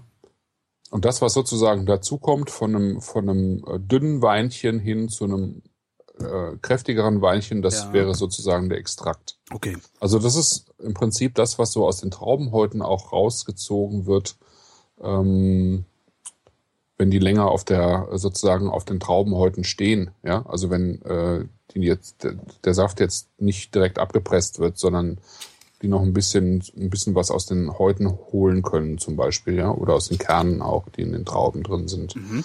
Und ähm, wenn der Wein irgendwie Zeit hat, sich, äh, sich zu entwickeln und nicht zu früh irgendwie von der Hefe geholt wird. Das sind alles so äh, Möglichkeiten, um, Schö- schöner Satz. um den Wein Dich haben sie doch, du, du, bist doch von der Ja. Hefe geholt. Du bist doch zu früh von der Hefe geholt. Sag mal. Dich hat doch wohl Das die sieht man dir Hefe. doch an. Das ist aber passiv gemeint, ne? Also nicht dich hat die Hefe geholt, sondern man hat dich von der Hefe Man geholt, dich, auf der du genau, man lagst. hat dich von der Hefe geholt. Ja, Surly, ne? Surly. Qua? Zu schnell Surly geholt. Ah, zu schnell. Zölibat. Och, gefällt mir der Wein. Hm, Find's ist gut. schön, der ist wirklich schön. Kann man schön, also, also wie gesagt, Also- die, die Säure, also ich würde ihn jetzt nicht, äh, weiß ich, also keine Ahnung, was die anderen jetzt bringen, aber ähm, der ist Nee. schon schön genug, Guck sagen mal, so. gerade kostet 6,95 Ja, super. Und finde ich, ist er absolut wert. Also ist echt lecker. Mhm. Ist gut, kann man auch so wegziehen. Äh, also ist unkompliziert, ne? Ist Mhm. jetzt nix, äh, Ich überlege die Also- ganze Zeit, was für ein Obst das ist. Was mich da so. Ja, ich überleg noch mal mit. Aber überleg du mal und ich sag noch was zum Silvaner. Ja, mach mal. Weil Silvaner so neben äh, Riesling eigentlich so mit die klassische deutsche weiße Rebsorte ist. Also Riesling kennt ja jetzt jeder. Silvaner ist so ein bisschen unbekannter, weil er halt auch nur wirklich, also eigentlich in zwei Gebieten auftaucht, nämlich, also klassisch, nämlich in Franken und in Rheinhessen. Vor allen Dingen aber in Franken. Und ist aber eine ziemlich alte Sorte, also gibt's seit Jahrhunderten und ähm, hat wahrscheinlich so ein bisschen ähnliche äh, Mütter und Väter sozusagen auch wie äh, der Riesling. Also diese Rebsorten, die haben sich normalerweise immer noch aus älteren Rebsorten entwickelt. Ne? Also der Riesling, äh, den gibt's zwar auch schon seit Jahrhunderten, aber davor war das, äh, also es ist sozusagen eine, eine Wildkreuzung aus zwei anderen Rebsorten. Ähm, man geht davon aus, dass es Traminer ist, ähm, der auch bei Silvaner eine Rolle spielt und der weiße Heunisch, den man heutzutage kaum noch kennt, zum Beispiel, ist fast Der ausgestorben. weiße wie? weißer Heunisch. Weißer Heunisch. Auch schön. Mhm, weißer Heunisch. Ja, das war so eine so eine so eine frühe Massenertragsrebsorte eigentlich, so eine einfache weiße Rebsorte. Und die hat aber zusammen mit dem Traminer hat die dann irgendwie äh, äh, dafür gesorgt, dass das, was da rauskam, nämlich der Riesling, eben ein äh, ja eine der sozusagen der noblen äh, Sorten in Deutschland geworden ist, ne? Mhm. Oder überhaupt weltweit. Und der Silvaner ähm, ist wahrscheinlich eine spontane Kreuzung ähm, aus einem Abkommen des weißen Heunisch und auch vom Traminer. Also ähnlich sogar so wie der Riesling. Aber trotzdem sind es zwei durchaus unterschiedliche Rebsorten. Ne? Ich komme trotzdem nicht auf das Obst. Also ich würde gerne grüner Apfel sagen, aber grüner Apfel finde ich ist immer so ein bisschen, das ist so das Chicken der Weinbeschreibung. Ja, ne? ist nicht so, grün genug, ne? Ja, genau, ist nicht grün genug. Und grüner Apfel ist halt so auch ist halt so, so einfach. Also grüner Apfel. Mhm. Aber ich weiß auch, Erdbeer ist es halt auch nicht. Grüne Erdbeere? Unreife Nee. Erdbeere? Nee, ne? Nee, ich finde, das geht eher, also für mich geht das eher in so eine Steinobst-Richtung so ein bisschen. Dein Obst. Ja, so eine so ein, so ein junge Aprikose oder sowas. Ja, gehe ich mit. Ja. Ohne jetzt von der, La von, ich wäre im Leben nicht auf junge Aprikose gekommen, aber ich gehe mit. Hm? Und er ist halt relativ, also ich finde, trotz der Säure hat er so am, am Gaumen ist er relativ weich. Stimmt. Ja. Ne? So cremig. Cremig weich. Mhm. Das gefällt mir ganz gut. Und der, und der bleibt auch lang genug. Das finde ich ja immer ganz Ja. wichtig. Also äh, ich weiß ja. nicht, ist das beim Wein so wie beim Kaffee? Mir hat mal ein Kaffeeröster gesagt, ähm, je länger der Nachgeschmack anhält, desto besser war der Kaffee, den du getrunken hast. ja, Also außer es war ein ganz beschissener mit ganz fiesem Nachgeschmack. Ähm, Ja, klar. Wenn es irgendwie bitter ist und trotzdem lang anhält, ist doof, ne? ja. Ist es beim das Wein würde ich schon sagen, ne? Also ein Wein, ähm, also wenn ein Wein nachher keine Länge hat, wenn du ihn geschluckt hast, dann fehlt dir einfach was, ne? Ja. Also vor allen Dingen, wenn er vorher am Gaumen sozusagen gut war, wenn er so den Mund ausgefüllt hat, Mhm. wenn er so richtig lecker war, Und dann verschwindet. Also und dann verpufft. verschwindet er zu so ein schnell. Genau. Verpuffgefühl so. Ja, das gibt's ja tatsächlich, ne? Ja, das also hast du hab ich manchmal, dass Weine einfach dann puff weg sind und dann denkst du, was ist denn hier los? Ne? So Das, kann doch nicht sein, das ist ja scheiße. So eine aberwitzige Nase dann am besten vorher noch. Irgendwie, weiß ich nicht, nach irgendwas. Reifen Honigmelonen und du denkst, äh, äh, trinken. Ja, und im genau. Mund macht's dann Pop. Und dann weg ist er, ja. Ja, also ja, doch schön, ähm, der Silvaner. ne? Hm? das Aber äh, ist jetzt nichts für, für, die, für, die, für die Freunde von, von so äh, äh, ernsthaft trockenem Wein, ist das nix, ne? Also ich habe immer so, mein, mein Maßstab ist ja immer äh, äh, äh, meine liebe, liebste Kati. Die, Ja. äh, die trinkt ja am liebsten so knochentrockene, fast saure, kleine Scheißer. So, das ist, Mhm. das, äh, und, die, die würde den nicht mögen. Also es ist äh, ein typischer deutscher Gutswein, würde Ah, ja. ich mal sagen, weil ähm, die deutschen Weine tendenziell äh, eine Restsüße haben. Also ich schätze mal, der hat hier so 5, 6 Gramm Restsüße auf einen Liter, ne? Und äh, damit, also diese Süße, die merkt man einfach, die gibt dem Ganzen halt so was Süffiges, ne? Ein französischer Wein äh, ist normalerweise komplett durchgegoren. Ja. Der ist einfach richtig trocken. Bei deutschen Weinen kann richtig trocken bis zu 8 Gramm sein. Ja? Aha. Also da steht dann trocken auf dem Etikett. Aber die Leute in Deutschland sind eigentlich gewöhnt, tendenziell eher Richtung halbtrocken zu trinken. Da es aber zwischenzeitlich verpönt war, äh, halbtrockene Weine äh, oder überhaupt äh, sozusagen restsüße Weine zu trinken. Lieb Fraumilch. Wegen ne? dieses, ja. ja. wegen dieses Glykolskandals auch in den 80ern. Ach, genau, da haben sie, das muss man auch den, der jungen Hörerschaft nochmal erzählen, genau. ne? Da haben sie Frostschutz in den Wein geschüttet, äh, genau. äh, weil es einfach sehr süß schmeckt. Genau, Ihr Glykol ist halt ein Alkohol. Hm? Äh, der ist jetzt auch nicht wirklich schlimm. Also Glykol kommt auch in einem Wein sozusagen in kleinen Mengen sowieso natürlich vor. Aber die haben, also es, es gab halt Winzer, auch wirklich große, äh, Abfüller, die haben halt in großem Maße, Deutschland und Österreich übrigens, äh, in großem Maße eben gepanscht, sprich das, äh, den billigen Glykol als Süßstoff in den Wein gekippt. Und das ist halt das, irgendwann Und das, das kennt man, wenn man schon mal ähm, so äh, im, im Auto so eine Flasche Scheibenenteisungsspray ja. hat oder äh, eine Flasche Frostschutz, also Kühler, äh, ja. Scheibenwasserfrostschutz, irgendwie ja. aufmacht und es riecht so komisch, sehr süßlich nach Erdbeeren, finde ich immer. Also es riecht immer nach künstlichen Erdbeeren. Ja. Genau. Genau, das ist, das ist dieser Glykolgeruch und das ist der äh, Glykolgeruch. den Geschmack findest du dann halt auch im Wein, wenn er drin, wenn es drin ist. Ja. ja. Ja, genau. Und dieser, dieser Skandal hat, der hat den, dem Weinbau schon natürlich, also in der, äh, in der Breite geschadet. Hat ihm aber, glaube ich, unterm Strich auch ganz gut getan, weil äh, mit dem Weinbau in Deutschland sowieso viel ist im Argen lag. Also was ich ja schon gesagt habe, es war halt extrem viel Massenanbau Deutscher Wein im Ausland war auch fast nur bekannt durch so Sachen, wie du sagtest, Liebfrauenmilch oder Blue Nun. Das sind so zwei Synonyme für deutschen Wein. Also wenn du in den USA auch heutzutage den Normalbürger nach deutschem Wein fragst, wird er immer auf Liebfrauenmilch oder Blue Nun kommen. Ja. ja. Das ist halt äh, hochgezuckerter Weißwein aus äh, dem Gebiet so Rheinhessen nahe äh, die Ecke gewesen. Das war ursprünglich, glaube ich, mal Riesling und äh, da war aber später irgendwie alles drin. So egal. Du, ab einem, ab einem bestimmten Glykolgehalt ist es dann auch egal, was da vorher mal drin war. Ne? Ja. ja, genau. Die Österreicher, die haben sich da, glaube ich, schneller von erholt, weil die einfach ihren gesamten Weinbau umgestellt haben auf Qualitätsweinbau. Viel, viel schneller als in Deutschland.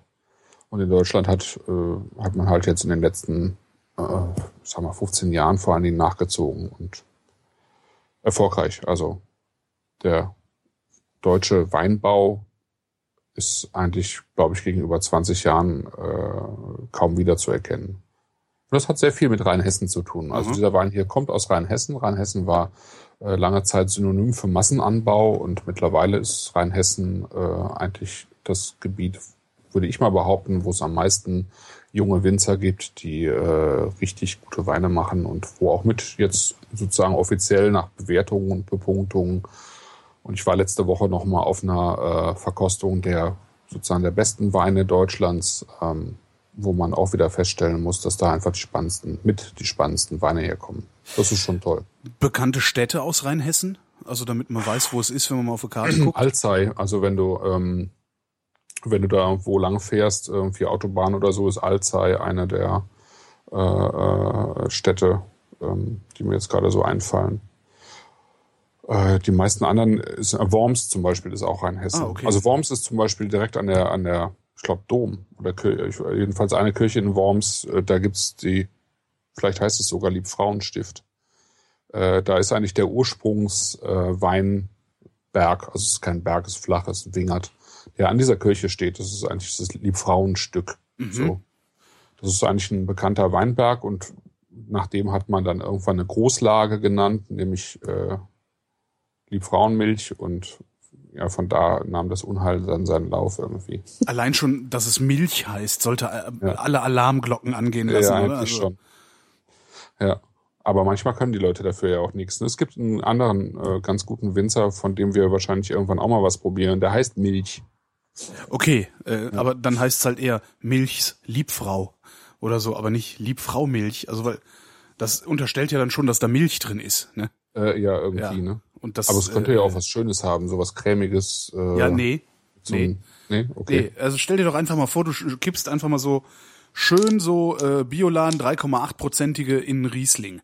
Ja. Egal in welcher Menge. Findest du, das könnte irgendwie cremig sein? Ja, nee, nee, nee, stimmt. Also jetzt natürlich, äh, physikalisch gesehen kann das sein. durchaus cremig sein, aber sonst nicht. Was darf ich denn jetzt aufmachen? Du machst doch da schon wieder Flaschen auf. Ja, genau, ich mache Flaschen auf, während du redest. Ich dachte, du machst dann die Flasche auf. Ich weiß ja nicht welche. Ähm, ich würde jetzt Also ich würde jetzt so aufmachen, das, was so zwischen Silvaner und Müller-Taugau ist, dem Namen nach wäre dann der Rivaner, also der sich so ein bisschen wie Silvaner anhört und aber eigentlich ja ein Müller-Thurgau ist. Okay. Und der kommt auch aus Rheinhessen. Ähm, Schraubverschlüsse, wir haben nur Schraubverschlüsse, das ja, finde ich ganz interessant. Ja. Setzt sich glücklicherweise durch bei einfachen Weinen, bei teureren Weinen leider noch nicht in Deutschland, aber bei einfacheren Weinen schon. Das heißt, wir haben, wir haben an diesem Abend keine Korkschmecker. Das finde ich schon mal ganz angenehm, ehrlich gesagt. Weil es besteht überhaupt kein Grund, einen solchen, also diese einfachen normalen Weine mit, mit Korken auszustatten. Ne? Die werden sowieso irgendwie binnen drei, vier, fünf, sechs Jahren getrunken und äh, ja, äh, so lange hält der Schrauber in, in jedem Fall die Flasche dicht. Ne? Ja, es gibt, also was äh, die, die Dichtigkeit und so weiter angeht, gibt es mittlerweile doch einige Langzeit-Expertisen, äh, auch von ganz berühmten Weingütern, ich weiß gar nicht, ob wir da letztes Mal schon drüber gesprochen haben. Haben wir? Beispiel, ja, ne? Haben, haben wir. Da gab's auch, hab ich, da habe ja. ich auch erwähnt, dass es kürzlich eine Doku gab, habe ich aber auch vergessen. Ja, genau. Also aber war interessant. Es, es, es gibt, äh, also die Weine entwickeln sich anders unter Korken und unter Schraubverschluss, das ist klar. Aber sie entwickeln sich im Schraubverschluss nicht zum Nachteil. Das ist, glaube ich, mittlerweile auch relativ klar. Und sie haben, was die Alterungsmöglichkeit der Weine angeht, auch eigentlich keinen Nach Nachteil. Mhm sodass manche, also in Australien eben gehen die ziemlich konsequent dazu über, alles in Schrauber abzufüllen, auch die ganz teuren Weine. Also noch nicht alle Weingüter, aber zunehmend mehr. Ja. Finde ich gut, weil ich meine, gerade bei solchen Sachen ist es einfach extrem ärgerlich, wenn du irgendwie 30, 40, 50, 100 Euro für eine Flasche ausgegeben hast, ja. Ja. Dann hast du halt Kork, das ist schon echt bitter, ne? Da kann man dann immer wieder nur sagen, äh, der Wein hat Kork. Das bedeutet nicht, dass da Korkkrümel drin rumschwimmen. Ach so, nee. Die kann man nee. einfach rausfischen, dann schmeckt der Wein trotzdem. Die kann man auch mittrinken, dann schmeckt der Wein immer ja. noch gut. Äh, Kork, ein, ein korkiger Wein ist was anderes, dann schmeckt der auch faulig. Ne? Genau, das äh, heißt äh, Trichloranisol. Das ist eine Chlorverbindung, die ähm, Kork verunreinigen kann. Also diese Korkeichen, von denen der Kork ja stammt, aus der Ummantelung sozusagen dieser Eiche und dieses Trichloranisol, das äh, macht den Wein halt kaputt. Ja. Und das kann man halt nicht so, äh, äh, also man, man kann es halt schlecht überprüfen. Ne? Mhm. Es taucht häufiger auf, je früher, wenn ich das richtig habe, je früher also die diese Korkeichen geschält werden. Die brauchen halt ein paar Jahre. Mhm. Und ähm, die, also für die, für die sehr guten Korken äh, werden die Korkeichen eben auch viel länger so belassen. Die haben mehr Zeit. Und für die einfachen Korken werden die halt viel früher geschält. Da kommt es dann auch deutlich häufiger vor. Ich bin ja mal gespannt, ob wir es noch erleben, dass äh, auf Kork verzichtet wird. Weil ich habe halt irgendwo auch mal gelesen, dass, äh, dass mhm. ähm, drei Prozent jeder Charge verkorkten Weines äh, kaputt sind. Wie eben wegen des Korks. Ja, und äh, wenn ich mir überlege, drei Prozent, drei Prozent Bruch, also wenn ich ein, ein Unternehmen hätte, das drei Prozent mangelhafte Produkte ausspuckt, da würde ich aber ganz schön nervös werden. Also ja, eben, das ist auch so, ja, denke ich auch. Stell dir mal vor, irgendwie so Audi, ja, würde drei Prozent kaputte Autos aus dem äh, aus, aus aus dem Werk entlassen. Das wäre halt Wahnsinn. Ja. ja, ja. Und es gibt halt jetzt Alternativen. Ne? Es gibt auch äh, mittlerweile Möglichkeiten, Kork irgendwie von diesem Trichloranisol wohl zu befreien, indem man sie sozusagen irgendwie durchpustet, also indem man sie ähm, also irgendwie so wäscht oder oder mikrobakteriell. Irgendwie, das heißt, äh, das heißt, die Traditionalisten werden auch immer ihren Korkverschluss haben. Denke, denk, denke ich schon, ja. Ja. Naja, denke schon. Der, Ries, der, der Rivana riecht nach Riesling, aber nicht nur, übrigens. Im ersten Moment dachte ich, der hatte auch so ein bisschen so einen Muffton. Ja, aber der geht weg. Aber der geht weg. Ja. Also er ist Wo der jetzt herkommt, also weiß ich nicht. Also er ist trotzdem sehr, jetzt eigentlich, sehr ja. üppig trotzdem in der Nase. Also dieser Muffton, der geht weg, aber es bleibt immer noch die Schwere, die der Muffton auch hatte, finde ich. Okay. Also das kann ja vom, also vom Korken nicht sein. No, der ist halt, der äh, ist, er, er riecht, also ist in der Nase halt nicht frisch. Frisch finde ich ihn nee, nicht. Also überhaupt nee, nicht. also man kann jetzt in der Nase zum Beispiel nicht die Säure erahnen, die nee. der, der, der andere eindeutig hatte, ne? Ja, ja, ja. Mhm. Dafür irgendein ein, ein, äh, wieder wieder ein Obst. Aber ich, ich jetzt sagst du wieder Steinobst, dann sage ich wieder ja. Nö, nee, nee also hier wäre ich, wär, wär ich eher so bei bei bei äh, grünem Apfel und Birne zusammen so. Da war ich jetzt nicht bei Steinobst. Grüner Apfel und Birne zusammen. Aber ich kann es nicht genau sagen. Also ich, die, für mich gibt die Nase jetzt nicht so richtig viel her. Muss ich gestehen. Das ist zum Beispiel das, was ich lustige Säure nenne im Mund. Okay. Die spielt, weißt du, die spielt so ein bisschen rum. Ähm, Entschuldigung. das ist ein Spucknapf. Echt Einfach das teure Zeug ausspucken und dann da auch noch, jetzt mu musste sich bestimmt der eine oder andere übergeben. Aber hey, Hey, ist doch nur. wann hört man schon mal einen Podcast, wo man brechen muss? Aber sowas könnten wir bestimmt auch noch bieten. Kriegen wir hin, locker, ganz locker. Aber das ist cool, oder? Also Das ist ein schöner, der, der gefällt mir. Gefällt mir sehr gut. Der erschien mir in der Nase jetzt so ein bisschen dumpf, ne? Und am, am Gaumen ist er komplett anders. Ja. Also von der Nase, also Nase, von, mit der Nase hätte ich den Silvaner ausgewählt. Ähm, aber im Mund überhaupt nicht. Das ist toll. Das ist wirklich Ja. toll. Ja. Was ist denn das? Ist das halt so, nee, warte mal. Hm. Ich will immer Erdbeere sagen, aber das ist es nicht. Das ist fast so wie, gibt's, gibt, nee, also Manda, säuerliche Mandarine ist auch, also ich finde, das hat irgendwie sowas erdbeerig, zitrusfruchtig gemischt irgendwie. Stimmt, er hat ein bisschen Erdbeere und hat auf jeden Fall sowas wie ähm, bisschen Grapefruit oder Irgendwie sowas. Mhm, Pomelo mhm, oder so, ähm, so in die Richtung. Genau. So ein bisschen, fast so ein bisschen genauso wie Erdbeere, so ein bisschen rotbeerig oder so. Ja, Ähm, und dazu aber diese frische Zitrussäure, aber eben nicht wie eine Limette oder wie eine Genau. Zitrone, sondern doch so ein bisschen wärmer wie so eine Grapefruit oder so. Ne? Mhm. Das ist cool. der ist echt cool. Und noch Ja. irgendwie, wenn du, wenn du, wenn du noch mal dran riechst, da ist noch irgendwas Grasiges drin.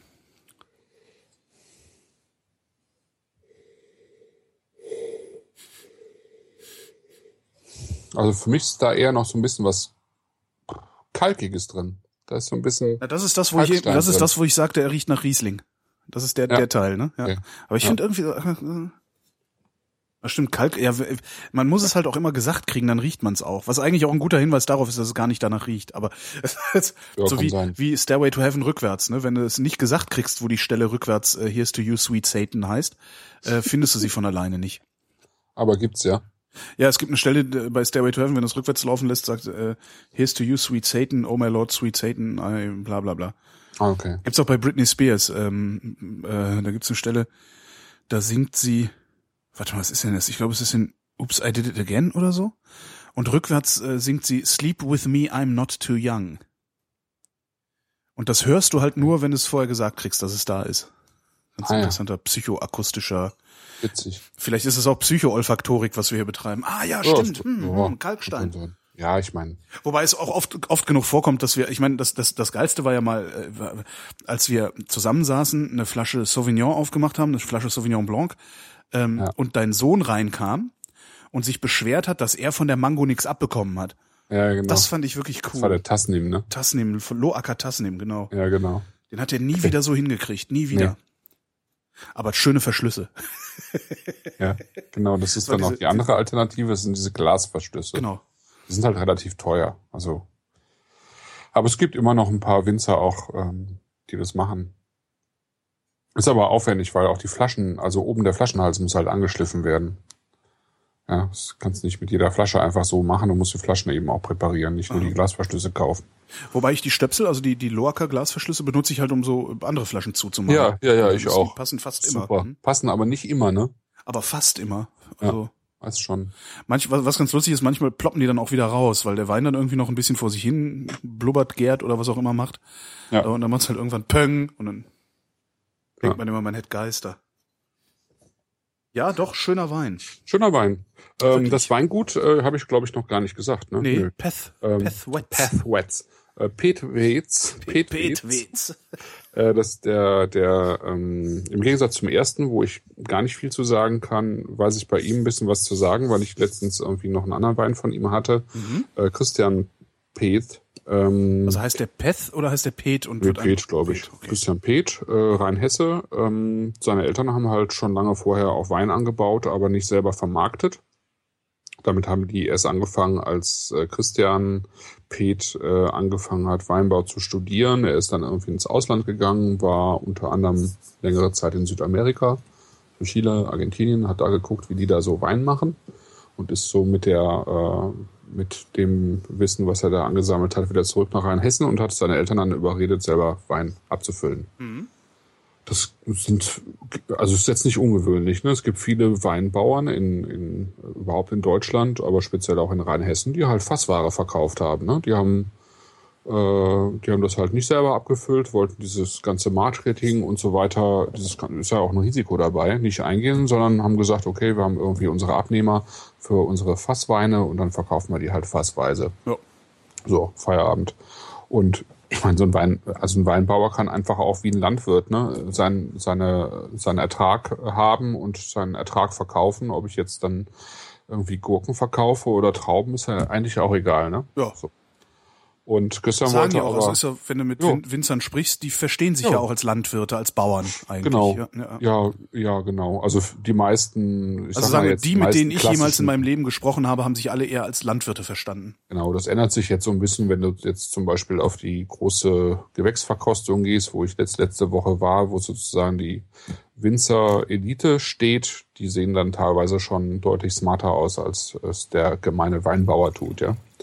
Ähm, aber ist ja auch okay. Also es hat sich ja auch geändert. Also ähm, es gibt dann eben die, die im Prinzip Landwirte sind und dann gibt's wiederum jene, die äh, was anderes sein wollen. Die, Künstler, Ku- Kunsthandwerker. ja, so ein bisschen Mhm. so wie Kunsthandwerker. Und das sind sie teilweise einfach auch, ja. Und witzigerweise ist die Wirkung die ihrer, teilweise. die Wirkung die ihrer Werke, die Wirkung ihrer Ja. Werke ist äh, die wie bei Kunsthandwerkern, wenn nicht sogar manchmal wie bei Künstlern. So Ja. geht's mir oft, dass ich halt, ich bin auch manchmal von Kunst überwältigt und manchmal halt auch von Wein. Genau, finde ich auch. Und ähm, man würde ja jetzt über eine Gurke auch jetzt nicht so viele Worte verlieren und das du halt beim Wein dann schon machen. Ne? Ja. Und äh, dann gibt's halt Irgendwann so machen wir mal eine Sendung über Gurken. Gurke. Genau. Fahren wir in Spreewald. ja, sehr schön. Ich genau. bin jetzt schon angetütert, wie du merkst, aber mach mal Gut. weiter. Ja. Ja. Äh, was ganz cool ist beim Christian Peth, also der hat, ähm, der macht äh, ganz abgefahrene Rotweine. Also der hat Malbec angebaut, zum Beispiel, äh, ich glaube Cabernet Franc, genau Cabernet Franc, da habe ich auch drüber geschrieben. Malbec hat er noch nicht reinsortig ausgebaut. Also es gibt noch keinen Wein, wo Malbec draufsteht. Es ist irgendwie eine südfranzösische Rebsorte, die jetzt vor allem in Argentinien populär geworden ist und die gibt's in Deutschland im Prinzip nicht. Ja? Aber es gibt halt manche Rebsorten, die gibt's im Prinzip in Deutschland nicht und dann findet man sie doch irgendwo. Zum Beispiel die klassische spanische Rebsorte Tempranillo oder eben auch selbst Cabernet Sauvignon oder Merlot, was irgendwie Kann es, kann es sein, dass ich mal einen Malbec aus Bulgarien hatte? Oder vielleicht. also ich habe irgendwie habe ich so das, aber mag Kann ich jetzt gar nicht sagen, aber ich, ich würde es auch nicht ausschließen. Ja. Ja. Äh, Der macht jedenfalls sowas. Also der experimentiert mit solchen Sachen und äh, der Cabernet Franc, der war echt nicht übel. Also es war, also man merkte an dem Wein, dass er irgendwie selber sozusagen so ein bisschen in Übersee groß geworden ist. Also so wirkte der Cabernet Franc auch so ein bisschen üppig und mit relativ viel Holz, aber alles sehr gut gemacht. Dann haben wir bei uns in der Firma, wo ich jetzt arbeite, haben wir irgendwie den einfachen Riesling von ihm, den ich auch sehr, sehr gelungen finde. Und das finde ich jetzt auch toll. Also Müller-Thurgau gehört sozusagen zu den einfachsten. Moment, das ist aber Rivana. Ja, Ach nee, aber das ist ja selber. Rivana ist ja Müller-Thurgau, Ja, genau. ja, ja, ja, ja, ich- Rivana oder Müller-Thurgau gehört mit so zu den einfachsten Weinen in Deutschland. Ne? Das ist so. Inwiefern, inwiefern einfach? Äh, Also in- einfach zu, zu, zu verarbeiten, einfach anzubauen, also Ja, es ist pflegeleicht, relativ robust. pflegeleicht anzubauen. Es ist, äh, äh, es ist relativ anspruchslos. Man kann den Wein mit relativ viel Ertrag sozusagen aus dem Weinberg bringen. Und er gilt, gemeinhin als ein Wein, der dann auch nicht so besonders tief werden kann. Nicht so wie ein Riesling. Ja? Ja. Also das heißt, man kann zwar daraus irgendwie Spätlesen machen, äh, gute Spätlesen machen. Also ich kenne auch welche, die wirklich gute Spätlesen daraus machen, aber es ist relativ selten und ähm, es lohnt sich auch nicht so wirklich. Ähm, es hat dann halt ein Nischenprodukt, ne? Aha. Aber es ist äh, also er, Was, heißt, was, was heißt lohnen dann wieder? Also gehen die zu schnell kaputt oder also, lässt es sich einfach nicht, lässt sich am Markt einfach kein hoher Preis erzielen für eine genau. Rivana Spätlese? Äh, Genau, das würde ich jetzt mal behaupten. Ja.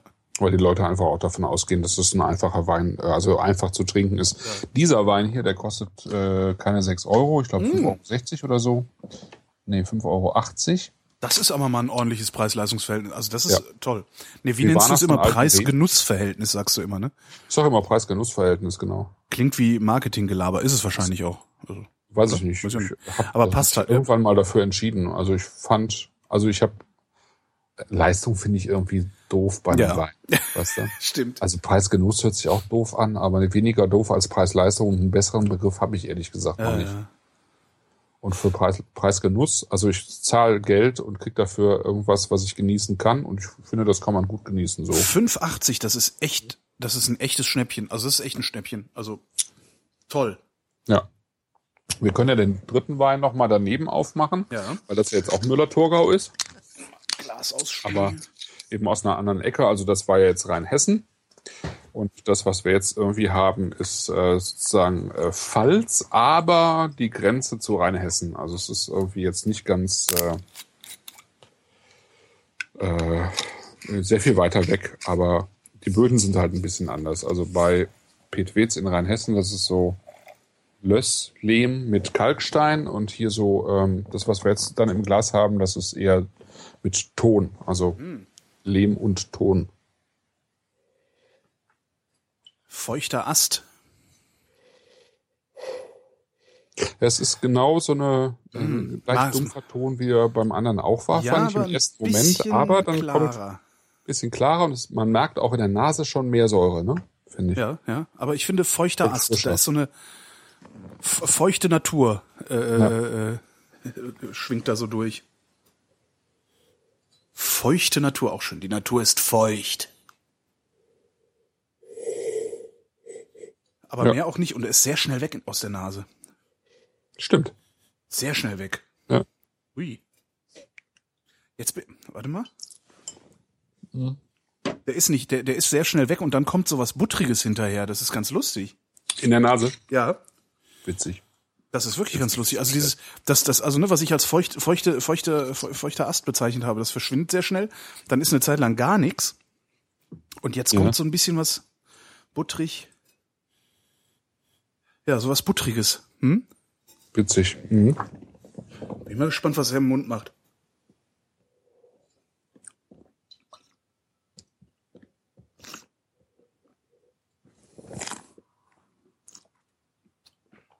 Auch schön. Mm. Oh ja. ja. ja. Und auch da braucht er ein bisschen. Ja. Das ist äh, toll.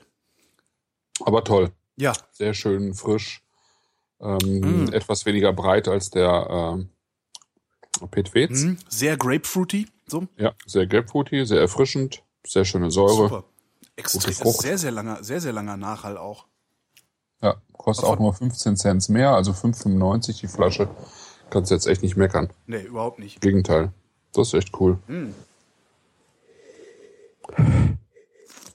Auch ein junger, junger Winzer. Äh, das Weingut heißt Klosterhof Schwedhelm. Ist ein alt eingesessenes Weingut, ähm, wo ähm, also was mit ganz vielen älteren, auch aus der Mode gekommenen Rebsorten irgendwie bestückt ist. Also wie zum Beispiel Müller-Thurgau oder Portugieser, Regent, Aha.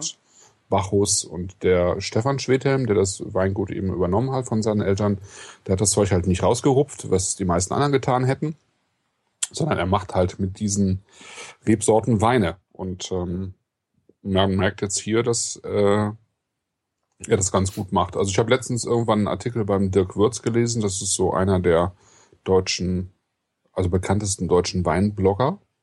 Der ist selber auch Winzer. Und äh, ich habe jetzt gerade irgendwie letzte Woche mal seine neuen Weine getrunken, die echt richtig gut sind.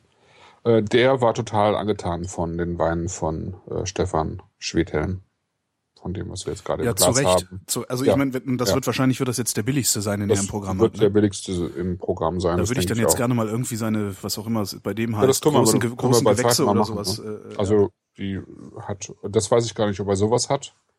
Aber er hat irgendwie, zumindest gibt's bei Rindchen irgendwie eine ganze Menge anderer Weine noch von ihm. Das können wir ja auch mal, hatte ich eh auch mal vor, dass wir sozusagen neben unterschiedlichen Rebsorten oder so, dass wir auch mal einen Abend machen, wo wir mal drei oder vier Weine von einem Winzer konkret dann probieren. Ne? Sehr gute Idee. So eine Handschrift. Ja.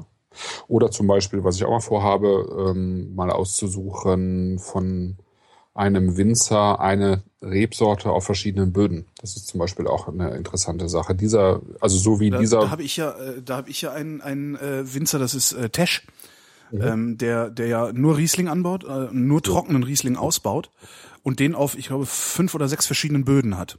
ja, genau. Und das ist, Sowas. äh, das ist äh, auch sehr eindrucksvoll im Übrigen. Also Tesch, Tesch Rieslinge, die mochtest du, glaube ich, nicht so, die waren dir zu trocken.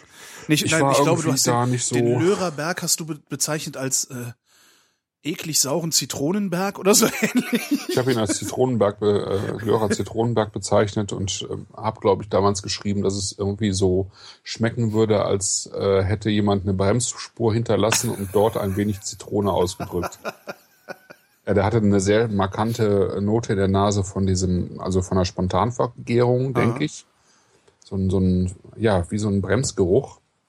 Ähm, und ja, und dann dieses Zitronige dazu. Also der Lörerberg hatte mir jetzt nicht so gut gefallen, aber das ist aber, glaube ich, der kleinste von ihm gewesen. Ähm, kann sein, ja. Äh, nee, das, nee, warte, es gibt noch einen, der heißt Unplugged. Ich glaube, das ist das Es gibt ist Unplugged, das ist der einfachste, Der, der genau. einfache, genau. Und ich glaube, der Lörerberg ist dann die, die, die, die, die, der zweite. Und ich war jetzt, ähm, äh, wann war denn das? Das war im Herbst oder so. Äh, hat der hier eine Verkostung gemacht, hier im, im Weinhaus Suff war das. Ah, okay. äh, Warst du da? Ja, ja, genau.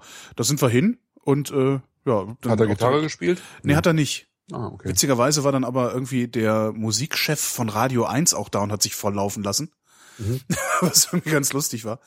Äh, und, ne, und so eine Oma im Rollstuhl. Also es war ein sehr, sehr lustiges Ensemble, was da so rumstand. Irgendwie, alle, alle haben sich schön eingezwitschert. Und Witzig. ähm, was der hat, äh, das ist, ähm, den äh, hatte der auch da, das war eine Literqualität, äh, ein Spätburgunder Mhm. hat der gebaut. Warte mal gerade. Ich weiß gar nicht, war das ein Spätburgunder? Ich glaube, es ist ein Spätburgunder. Äh, Jetzt muss ich mal selber gucken. Rosé macht das Also genau. richtig rot oder rosé? Der Nee, macht nee, doch rot, rot, ein rot. Also es war, Rosé.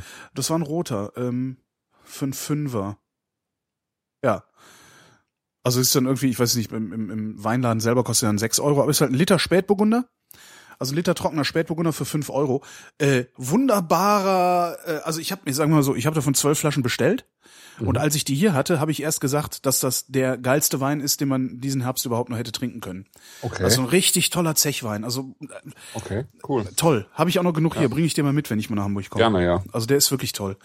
Also Tesch, in Tesch habe ich mich echt gut verknallt. Außerdem hat er irgendwie, der macht so CDs auch. Was ganz Ja, ja. ist, so mit Weinliedern und lässt dann irgendwie von irgendwelchen Bands auch sich Lieder singen und sowas. Ganz lustig. Ich hab Würde ich halt auch machen. Über eine, Was? Ja. Ich habe ein Büchlein von ihm auch über über äh, Weine und Musik und Ja, genau so. Motorräder oder so. Das ist genau die Kombination. Hatte, Wein, genau. Musik, Motorräder. Aber also dieser Klosterhof, was? Schwedhelm? Ja, Klosterhof, Schwedhelm, toll. Also überhaupt jetzt, ne? Ja. Drei Weine, die äh, man alle drei gut empfehlen kann. Mhm. Finde ich super. Ähm, Was Ja. an diesem, hm? Was ich an dem zweimal Klosterhof, Rheinhessen, einmal Pfalz, genau an der Kante zu Rheinhessen. was ich an dem Klosterhof so toll finde, ist, der riecht nach fast nix mehr. Ja, und schmeckt relativ flora, äh, also so blumig auch, ne? Hat so ein Blumig, so aber auch, blumig. auch, äh, der schmeckt auch sehr, nee, üppig ist falsch. Also, der schmeckt sehr viel. Also, es ist jetzt nicht nur so irgendwie so ein Geschmäckchen, was dann im Mund ist, sondern da, da passiert richtig was. Das ist echt erstaunlich. Aber es ist halt, also der, der Petwitz, der ist so ein bisschen schwerer, finde Ja. ich. Ein bisschen breiter. Der hier hat äh, ganz viel, der Schwedhelm, ist aber schlank. Ne? Ist Mhm. ein sehr schlanker ähm, Müller-Thurgau. Ich tu noch mal den Silvaner dazu. Mal gucken, Ah, ja. jetzt kommt.